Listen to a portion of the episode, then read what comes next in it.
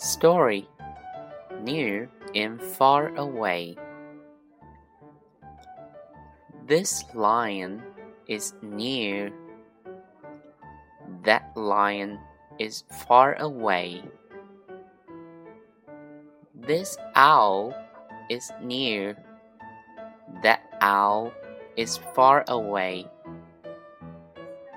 This wolf is near. That wolf is far away. This deer is near. That deer is far away. That's all.